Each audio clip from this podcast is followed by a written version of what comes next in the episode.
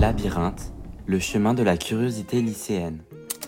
Bonjour à toutes et à tous et bienvenue sur notre reportage sur le lien social et plus particulièrement sur l'exclusion sociale.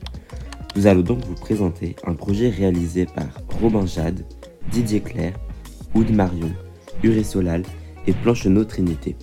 Un projet mené à bien par notre professeur Monsieur Levrault. Pour réaliser ce reportage, nous sommes partis à la rencontre de personnes en situation précaire et ont leur propre histoire, leur propre vécu et leur période difficile à surmonter.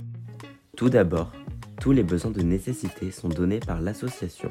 En effet, il crée des systèmes de manière à pouvoir donner ou vendre des vêtements à très petit prix accessibles pour les personnes en difficulté de ce genre. Cela permet aussi une entraide, mais surtout un grand plus pour leur quotidien qui leur reste difficile.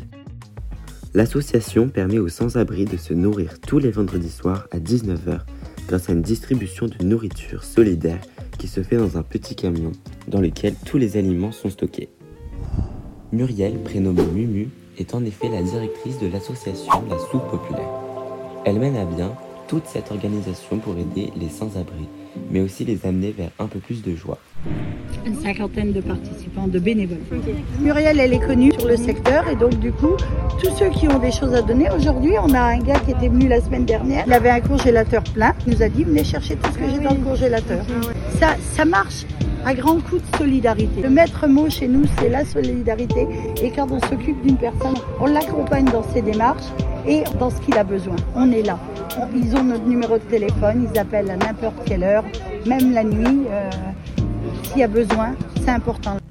Grâce à l'association et Muriel, toutes ces personnes dans le besoin peuvent partager des moments de joie et c'est un grand plus dans leur quotidien. Comment vous avez connu l'association? Oh, par les amis. Et vous venez depuis longtemps du coup? Ah, là, ça fait deux ans. ramène vêtements à manger, tout pour les chiens. Ils s'occupent de nous de A à Z. Voit qu'ils sont là parce que sinon il n'y aurait rien. Les 115, bien depuis le Covid, ils ne donnent plus de repas, ils ne donnent plus de sandwich. Il est heureux de ce qu'on lui apporte. Je crois que c'est ça, c'est à travers ce qu'on apporte qu'il se sent bien et qui du coup il s'ouvre. Il y a trois ans, il vous aurait jamais parlé comme aujourd'hui. Vous avez l'impression que c'est aussi euh, une famille pour vous désormais? Oui, oui, c'est une, c'est une bonne famille. Ah oui, ça fait beaucoup d'affection. Après avoir interviewé quelques personnes de l'association, tous nous disent qu'ils sont très reconnaissants envers celle-ci et qu'ils la considèrent comme une vraie famille. Comme dit précédemment, l'association nourrit également les sans-abri.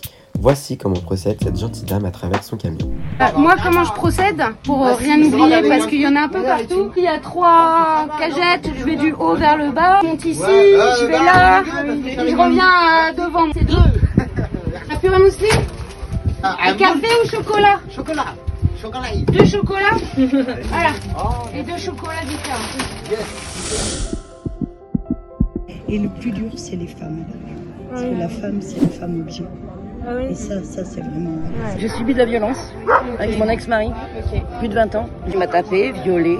Je suis restée par rapport à mes enfants. Quand ils ont été euh, majeurs et ont eu leur vie, quoi, donc je suis partie. Et il raconte à tout le monde comme quoi je suis partie pour un homme, qu'alors que je me suis mis avec un homme et au bout d'un an et demi. Une fois c'est une petite baffe, après c'est une grosse baffe et après c'est la totale. Non, il faut pas rester, il faut partir. Il a commencé à me taper dessus, j'étais enceinte. Je l'ai protégée en fait. Et maintenant, ben voilà, ma fille ne comprend pas pourquoi je suis partie. Pas punie par la loi, quoi. Parce que on n'a pas le droit de battre ça homme ou femme, bien sûr. Je croise les doigts pour gagner. En tant qu'elle regarde ce message, j'espère que tu vas comprendre et, et aide-moi, s'il te plaît. Je t'aime, ma fille. Même mon fils. Je vous aime. On fait rien, on n'a rien, et pourtant, c'est le contrôle aux faciès, quoi. Et on évite de sortir euh, de chez nous, on vient ici, et euh, il suffit que tu rentres pas dans les cases, que tu aies un tout petit truc de différent. Il n'y a personne qui l'a porté. Ah ouais. On a vraiment du mal avec la société à rentrer dedans. Comme ces deux personnes viennent de le dire, les sans-abri sont constamment rejetés par la société, mais aussi jugés, tandis que leur quotidien est déjà très compliqué. Lorsque nous avons interviewé certains membres de l'association, nous avons écouté leur histoire et la plupart d'entre elles n'étaient que du jugement et de la discrimination. arriver à se mettre à genoux s'il le faut pour être à la hauteur de la personne. Que si on veut qu'ils nous respectent, il faut que nous on les respecte.